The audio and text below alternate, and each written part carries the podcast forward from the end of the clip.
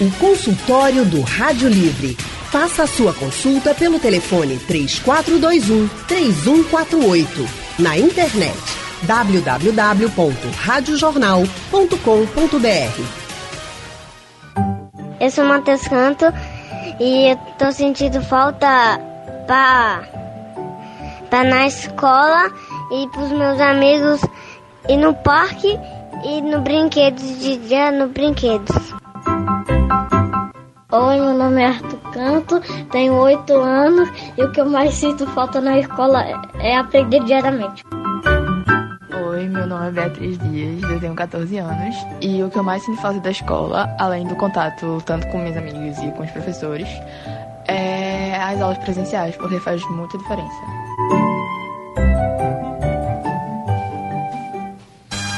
Meu Deus, quanta fofura, né, gente? Você acabou de ouvir o depoimento de três estudantes. Eles estão em fases diferentes do processo de aprendizagem, né? Um bem mais novinho, um aí já chegando na adolescência outra na adolescência. Mas a falta que a escola faz na vida de cada um tem um efeito diferente também. Porque todas as experiências vividas no ambiente escolar, né, Leandro, são muito importantes. Quem não tem boas lembranças da vida escolar, né? Com certeza, né? A escola marca muito a vida das pessoas, né? A convivência com os colegas, não só na formação intelectual, também na construção de valores que vão ser usados pelo resto da vida, na vida em sociedade. A pandemia do novo coronavírus fechou as escolas. Em Pernambuco, não há atividades presenciais desde março e não tem previsão de retorno. Por isso, a escola está fazendo falta, essa escola física, né? esse contato mais próximo entre alunos, entre professores, coordenadores. E é sobre a falta que a escola faz que nós vamos conversar com o administrador e especialista em gestão educacional pela Universidade de Pernambuco, o secretário executivo para a primeira infância do Recife, Rogério Moraes. Secretário, muito boa tarde, obrigada por participar com a gente do nosso consultório. Boa tarde, Anne. Boa tarde, Leandro. É um prazer estar aqui participando desse programa. Boa tarde também aos ouvintes. Eu sinto falta da escola, meus amigos, da minha professora, de brincar com meus amigos. Eu tenho amigos muito legais, uma professora legal, uma escola boa, aprendo na escola, eu me divirto. Eu gosto na escola por causa disso. Espero que esse vírus passe logo. Oi, meu nome é Maria Cecília e eu tô com muita saudade de vocês, meus colegas. O que eu tô com mais saudade é de ver os meus coleguinhas e a minha professora. E Deus permita que todos os meus coleguinhas podem se encontrar novamente. Eu amo vocês. Eu sinto falta dos meus amigos, eu sinto falta da minha professora, eu sinto falta de tia Uda. Eu sinto falta de brincar com os meus amigos no parque. Eu sinto, eu sinto falta de muitas coisas. De fazer tarefa, de ficar conversando com os meus amigos. Tantas coisas que eu sinto falta que eu não sei falar tudo. Eu sinto mais falta da escola, de fazer tarefa, ficar com minha professora, ver os meus amigos, brincar com eles. Eu sinto muita saudade. Quando tudo isso passar, eu tenho certeza que eu vou abraçar todo mundo e ver todo mundo. Muita falta, é muita falta que a escola faz. E é esse o nosso tema hoje aqui no consultório do Rádio Livre. Agora com a casa arrumada, a gente vai começar a conversar com a neuropsicóloga e doutora em psicologia, professora e coordenadora do Núcleo de Pesquisas em Neuropsicologia, Afetividade Aprendizagem de Primeira Infância da Universidade Federal Rural de Pernambuco, doutora Pompeia Vilachan Lira. Agora sim, boa tarde. Boa tarde, Leandro. Anne, Rogério. Boa tarde, doutora Pompeia. Tudo bem? Prazer estar aqui com vocês. prazer é nosso, né? Deixa eu lembrar, Leandro, antes para todo mundo, de você uhum. começar o nosso consultório, quem quiser participar pode mandar para a gente mensagens pelo painel interativo no site da Rádio Jornal, radiojornal.com.br. Também pode mandar pelo nosso WhatsApp 991478520 ou pode ligar para cá e falar diretamente com os nossos especialistas ao vivo. Leandro. Bom, então, para dar sequência aqui, eu vou começar perguntando sobre esse período que a gente está sem as escolas abertas para a doutora Pompeia. São quase três meses aqui em Pernambuco, e nesse tempo já é possível dizer que houve ou que vai haver algum prejuízo na aprendizagem dessas crianças, desses adolescentes, doutora? Leandro, isso é muito relativo, né, a gente falar. Eu acho que depende muito da faixa etária, do tipo de atividade que as escolas estão promovendo. Eu trabalho particularmente com crianças na primeira infância, de 0 a 6, e a gente sabe que o mais importante para essas crianças é justamente a interação com os amigos, as relações que são estabelecidas, a, a brincadeira.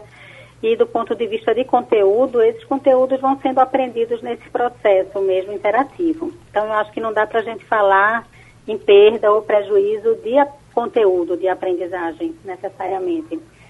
É, no ensino fundamental e no ensino médio, aí eu acho que é mais complexo, né? No sentido, depende muito do tipo de atividade que estão sendo realizadas. Tem crianças que têm muitas dificuldades de se adaptar ao tipo de ensino remoto, então é, é possível que a gente possa identificar, assim, um prejuízo do ponto de vista de conteúdo. Agora, eu acho que é muito importante a gente pensar é, a saúde mental dessas crianças e jovens né, nesse período todo. Então, eu acho que, diante desse cenário que nós estamos vivendo, o atraso, se a gente puder dizer assim, no conteúdo, não me parece ser o mais relevante, sabe? A gente, a gente tem ouvido muitos relatos de crianças que estão em situação de muito sofrimento em relação à quantidade de tarefa, à ausência dos, dos colegas, dos contatos, dos medos do que pode acontecer. Eu acho que a gente precisa tomar muito cuidado com as pessoas, né, com as crianças, pensando que o conteúdo a gente corre atrás. É verdade. Doutora Pompeia, só complementando aí, já aproveitando o gancho da sua resposta, quando a senhora falou essa questão do emocional das crianças e que eles sentem muita falta dos colegas, a gente ouviu alguns áudios das crianças falando justamente sobre isso, a maioria, né? Você sente falta do colega, sente falta de estar presente, né? Ali, estar perto do colega, da professora. A senhora acha que, nesse caso, a gente pode ter um, um, certo prejuízo na formação das crianças? Porque a escola, ela não só forma pelos conteúdos de matemática, português, história, geografia, né? A gente sabe que a escola forma cidadãos para o mundo. E a personalidade, as características né, da personalidade também, ela vai se formando ali junto às outras pessoas. É o local onde as crianças têm mais convívio com pessoas de diferentes níveis sociais, pessoas diferentes em tudo, né? De, diferente da personalidade mesmo. Enfim, tudo isso influencia muito na nossa formação. A senhora acha que a gente pode ter algum problema com relação a essas aulas mais distantes? Anne, eu gosto muito de um conceito que temos na psicologia que se chama resiliência, né, que é a capacidade do ser humano de se adaptar, de ressignificar, de superar momentos difíceis. Mas para isso é importante que tenham pessoas que deem o suporte para essas crianças, né? Então eu não vejo é, é, a gente está vivendo um momento excepcional, né? É algo temporário. Nós acreditamos que isso vai passar mais cedo ou mais tarde, mas é uma questão de tempo para a gente voltar não ao antigo normal, como vem se falando ao novo normal, né? Mas as relações vão ser restabelecidas presencialmente, com mais cuidado, enfim. Então, eu acho que a, os pais, as pessoas que estão próximos a essas crianças, precisam ocupar um lugar de suporte afetivo e até se beneficiar da internet para manutenção desses vínculos, desses laços. Não é porque não está junto fisicamente que as crianças não estão em contato, né? A gente vê hoje festinhas de criança. Eu, minha filha tem quatro anos, então é muito comum eu receber pedido das mães, das coleguinhas, para mandar um vídeo ou fazer um, um, meet, né, ou um Zoom, um encontro por um, por uma sala virtual para cantar parabéns juntos. Então, acho que existem alternativas para a gente buscar essa proximidade, essa manutenção de vínculos, que eu acho que deveria ser o principal papel da escola nesse momento com as crianças. É manutenção de vínculo, orientação às famílias, dar suporte, para que possamos passar juntos por esse momento, sair fortalecidos para retomar esses contatos posteriormente. Então, uhum. eu não vejo que necessariamente vai haver uma lacuna, sabe? Sobretudo se a gente passar por esse período de uma forma saudável, de uma forma a não tornar a relação com a escola mais um estressor. Eu venho ouvindo muitos relatos de crianças que já estão criando aversão a uma série de tarefas, tarefas, tarefas, nessa ideia, sobretudo se a gente pensa mais na educação, no ensino fundamental e ensino médio, né? Uhum. Porque as crianças vão para a escola no desejo também de encontrar os colegas, de ter um momento de brincadeira no recreio, de ter todo o cenário. A escola não é um se restringe todo, né? às tarefas, é. exatamente. E às vezes parece que a ideia do ensino remoto é só aplicação de tarefa, como eu já ouvi de algumas crianças. E aí isso eu acho que pode trazer problema para o futuro, sabe? De já uhum. criar uma aversão para ir para a escola. Quando é. a escola é um lugar prazeroso para se estar, para se estudar, para se aprender e também para estar com outras pessoas, para se divertir. Certo. Eh, doutora, eu vou fazer uma pergunta agora aqui que chegou no painel interativo da gente, da Maria do Recife. Eu vou direcionar ela ao professor e secretário executivo para a primeira infância do Recife, Rogério Moraes. Ela disse o seguinte, a Maria, gostaríamos de perguntar sobre crianças com Zika, de que maneira auxiliar na educação delas remotamente mãe de, as mães dessas crianças têm uma dificuldade a mais, né? E aí, como é que elas podem fazer sem a escola agora, sem esse local que está preparado, que foi preparado e adaptado para essas crianças? Oi, Leandro. Eu escutei aí os relatos no início, na abertura, e também senti uma saudade danada dessas uhum. crianças de volta nas escolas. Mas para todas as perguntas a resposta mais efetiva, a medida mais efetiva de todas, sempre será o isolamento social. É a melhor medida, não só do ponto de vista econômico, sanitário, mas também social. A gente está falando agora em retorno, né, em plano de convivência, e a gente está vendo que a escola não é o primeiro setor que vai retornar. A única decisão até agora é que a escola não retorna em junho. E para a gente poder retornar em segurança, a gente precisa manter essa disciplina. A disciplina é que fez e faz achatar a curva e que vai fazer essa curva se inclinar para baixo. Nesse período, a gente está com uma política de redução de danos. E aí eu concordo muito com o que a professora Pompeia trouxe. Eu também não acredito em prejuízo, isso é muito relativo mas a gente precisa manter algum tipo de atividade. E aí, nesse sentido, para todas as crianças, né, não só para o caso da Maria, eu sou a favor da gente orientar atividades simples. Os contextos das famílias são muito desiguais, né? O Brasil é um país desigual, Recife é uma cidade desigual, e cada contexto é um contexto. Tem família que perdeu o emprego, tem família que está precisando se organizar, fazer o home office né, em casa e poder dar suporte à atividade das crianças. Então, todas as orientações eu acho que não podem sobrecarregar ainda mais a família. Então, para o caso de Maria e para o caso de todas as crianças, principalmente no caso da educação infantil, que é o caso da Maria também, a gente tem passado ações, atividades simples, um, um dos investimentos que a gente tem feito e apostado muito é na leitura, no livro, no contato com os livros. É, a gente já doou mais de 30 mil livros, junto com cestas básicas, olhando o livro como um item básico também, como um alimento, o alimento do cérebro. E entendendo que a leitura ou a contação de história por parte dos pais pode ajudar muito nesse momento. É uma atividade simples, que não sobrecarrega, muito efetiva do ponto de vista do desenvolvimento cognitivo e segura, porque é feito em casa ali com os seus familiares. E pode, inclusive, até reforçar vínculos. Então, para Maria, eu dou a mesma opinião, o mesmo direcionamento que a gente vai vendendo para todas as famílias. A gente também não deve é, é, é, se preocupar além do, do, do normal e, e entender que esse momento é um momento de transição, onde a gente precisa manter um certo nível de atividade, mas muito mais os vínculos da relação entre a família e a criança. Tá certo, secretário. Agora quem está ao telefone com a gente para participar do consultório é o Odair do Barro. Odair, muito boa tarde para você. Boa tarde a todos. Boa tarde, secretário. Boa tarde a todos.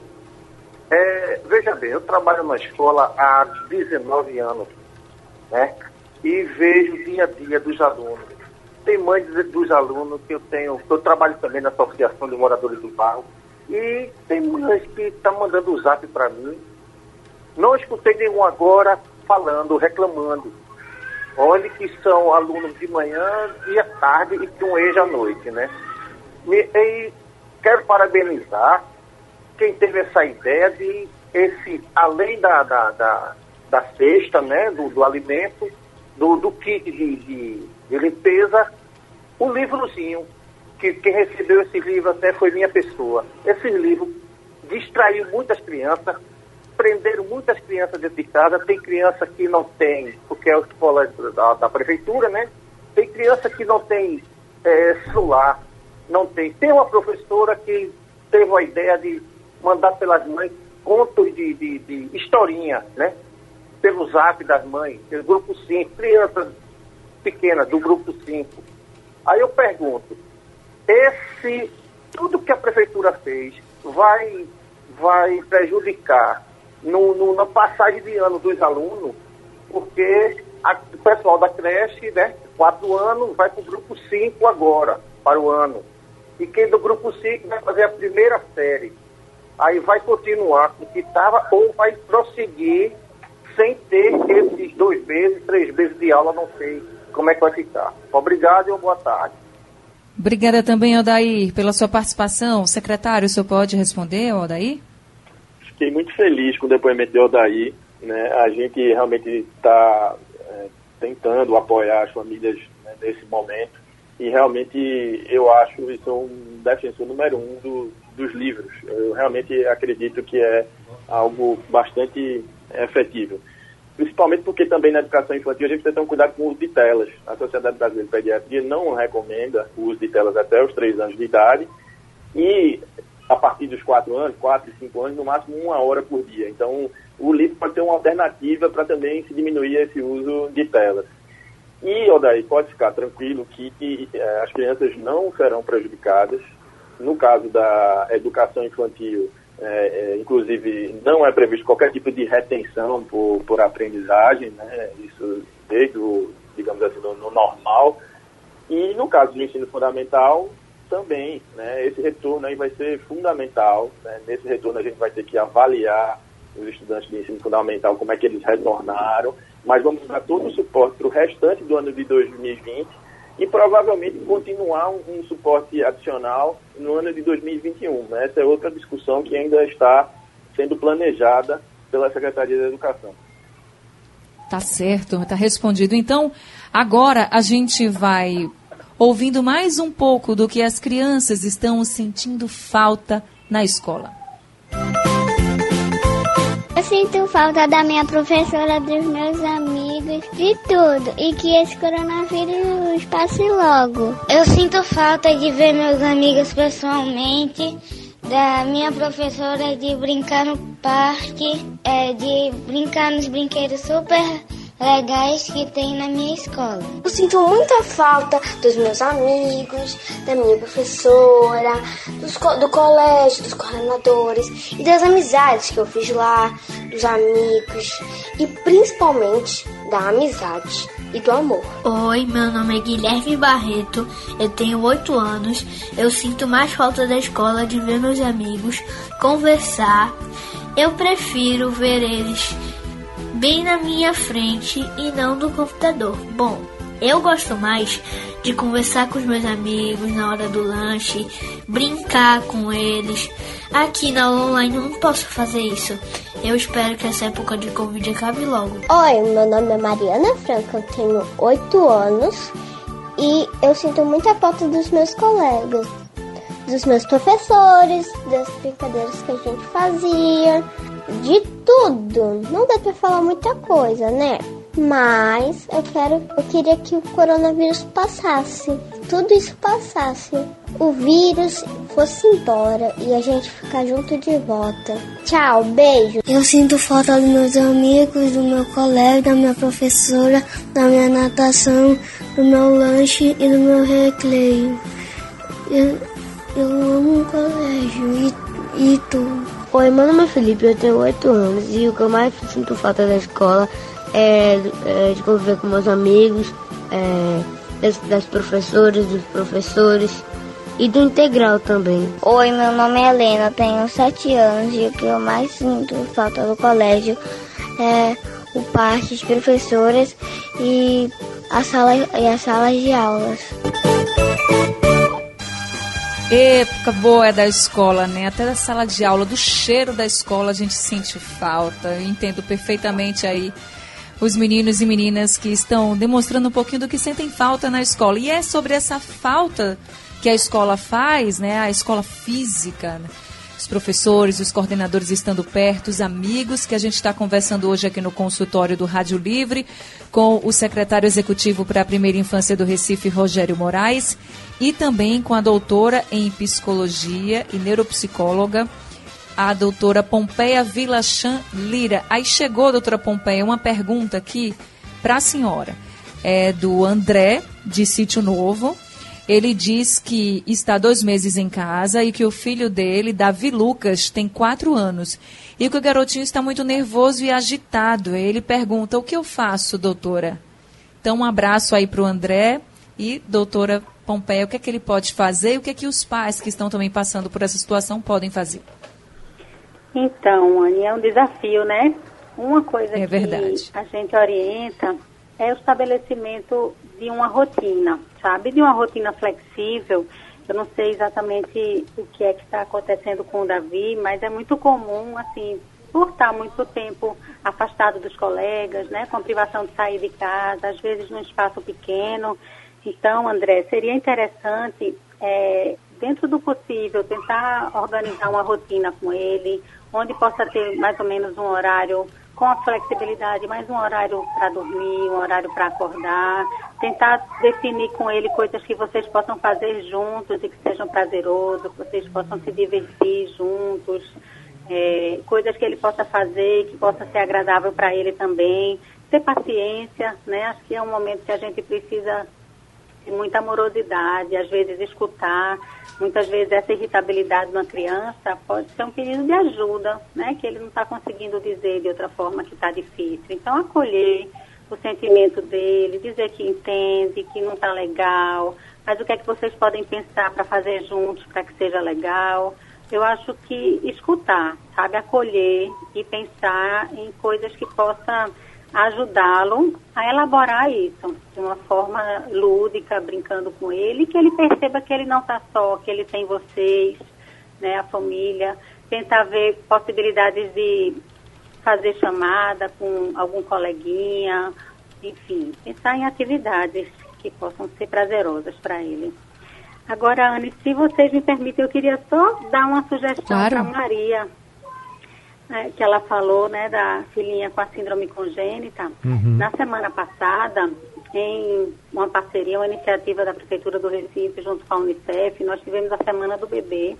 E nessa Semana do Bebê foi vastíssima a programação e a gente teve no NINAP, que é o núcleo de pesquisa que eu coordeno, dentre as nossas atividades, duas lives que foi especificamente sobre a síndrome congênita do vírus da Zika, com a participação de mães, falando na inclusão escolar, no desafio que está sendo na pandemia agora. Eu acho que ela poderia se beneficiar de assistir. Então, ela teria mais tempo, cada live aí eu acho que teve cerca de uma ou duas horas de duração, então eu acho que seria interessante. Todas as lives foram gravadas e estão disponíveis no canal do YouTube do NINAP. N-I-N-A-P-I. Então, acho que fica a sugestão para Maria. Concordo plenamente com o que Rogério disse, né? Acho que é tornar esse momento o mais leve possível, com a leitura, com a brincadeira, com o acolhimento.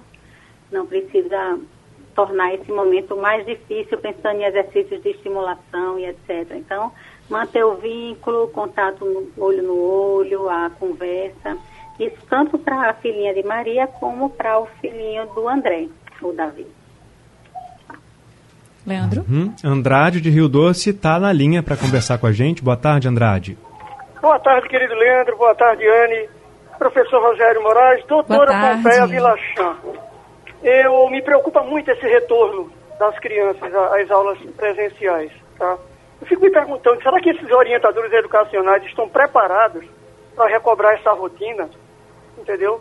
Porque eles mesmos estão passando por momentos difíceis dentro da, da, da, da, casa dele, dentro da, da, das vidas, da convivência familiar, sabe? Não dá para voltar é, às aulas de, de uma forma atabalhoada, entendeu? De uma forma muito apressada, que vai inclusive prejudicar uh, o, o entendimento desse novo momento que vai ser para as crianças também. Porque até o retorno às aulas, eu acredito eu, que não será como antigamente. A vida não será mais a mesma. Tá? Porque acredito eu que esse vírus não vai simplesmente se esconder da gente. Ele vai continuar circulando por aí.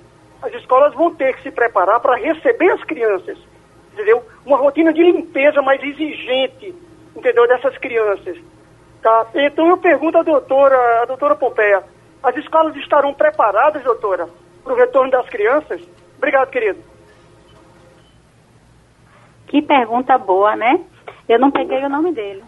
Andrade. Andrade. Andrade.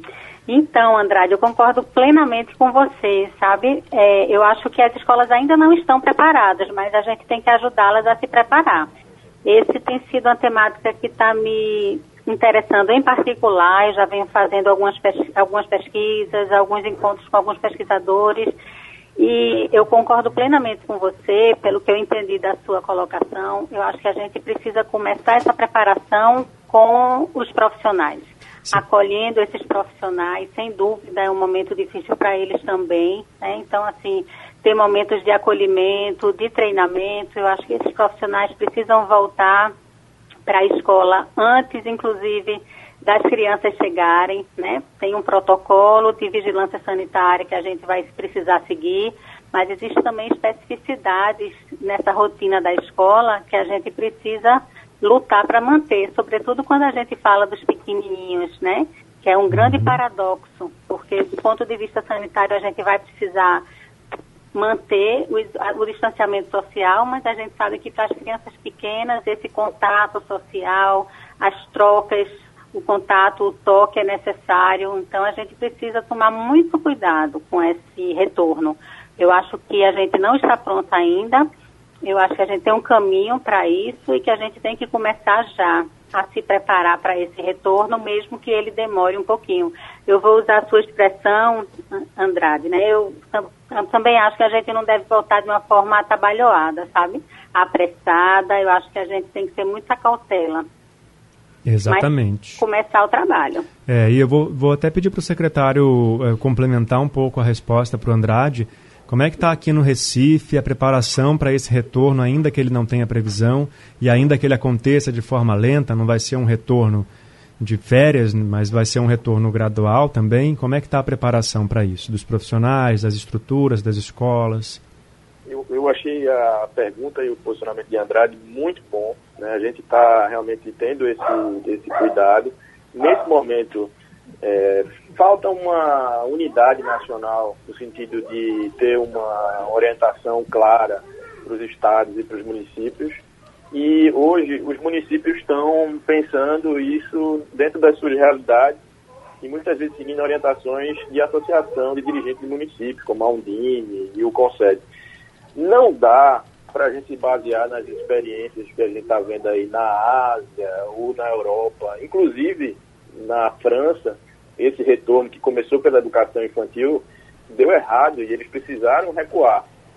Então, eu vi ontem, por exemplo, São Paulo falando num retorno gradual, começando pelos estudantes um pouco mais velhos do ensino fundamental e ensino médio, em agosto. Então, é algo que ainda está em, em construção, a gente precisa ter muito cuidado na forma de comunicar, mas por isso, porque a gente está detalhando esses protocolos. Já há orientações da Sociedade Brasileira de Pediatria e outras associações para que a gente possa ter um cuidado na volta desses estudantes e com os profissionais. que trabalham na escola. São muitos profissionais. Né? Teve aí o, o Odaí, que parece que é um, um é, profissional que trabalha numa escola. Então, temos profissionais terceirizados de limpeza, da merenda, da portaria, temos os professores, temos os auxiliares.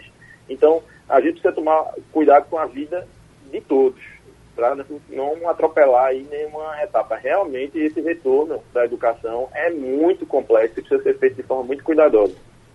E eu vou dizer mais para complementar, viu, secretário, em nome de muitos pais que eu conheço, eu também sou mãe, e aí eu posso lhe dizer que nós, claro, queremos que os nossos filhos voltem às escolas, mas estamos preocupados. Então, é melhor esperar mais e voltar com segurança do que a gente se apressar e acabar colocando os pés pelas mãos, sabe? Então eu acho que toda a precaução agora é muito importante e reforçando para todos os pais as orientações aqui repassadas no consultório, é que agora a gente tem um papel ainda mais fundamental na educação. Então vamos ficar mais juntos dos nossos filhos, sempre mantendo, fazendo com que eles mantenham esse contato com os amigos, porque eles sentem falta mesmo, entendendo, escutando cada um e juntos, nós, professores, coordenadores, escolas, profissionais de educação como todos, nossos filhos e os coleguinhas, vamos passar por essa situação.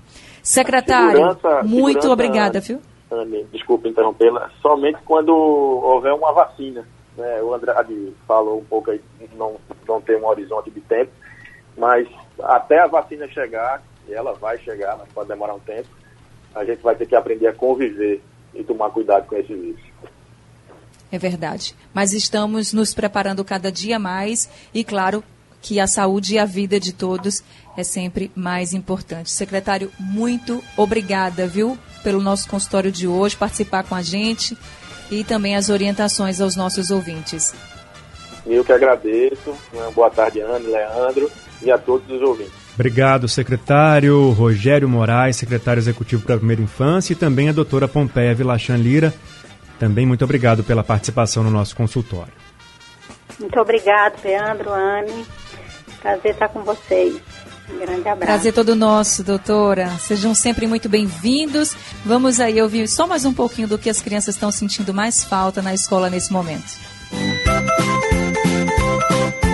Eu sinto falta da minha meus amigos, minha escola, de, de brincar no parque e e outras coisas que eu faço na escola. Oi, meu nome é Thiago, tenho 13 anos, sou do oitavo ano. E o que eu mais sinto saudade da escola, dos amigos, dos professores, as matérias que só podem ser estudadas lá. Eu tô com saudade da minha escola, da minha professora, dos meus amigos da, da tia Uda, do integral, do parquinho e que eu desejo que Papai do Céu tire esse vírus do mundo. Eu tô com saudade de, de toda a escola. E é com essas fofuras que a gente vai encerrando hoje o Rádio Livre. A produção do Rádio Livre é de Gabriela Bento e Urineri, trabalhos técnicos de José Roberto Camutanga e Big Alves, editora executiva Diana Moura e a direção de jornalismo é de Mônica Carvalho. Sugestão ou comentário sobre o programa que você acaba de ouvir, envie para o e-mail ouvinte@radiojornal.com.br ou para o endereço Rua do Lima 250, Santo Amaro, Recife, Pernambuco.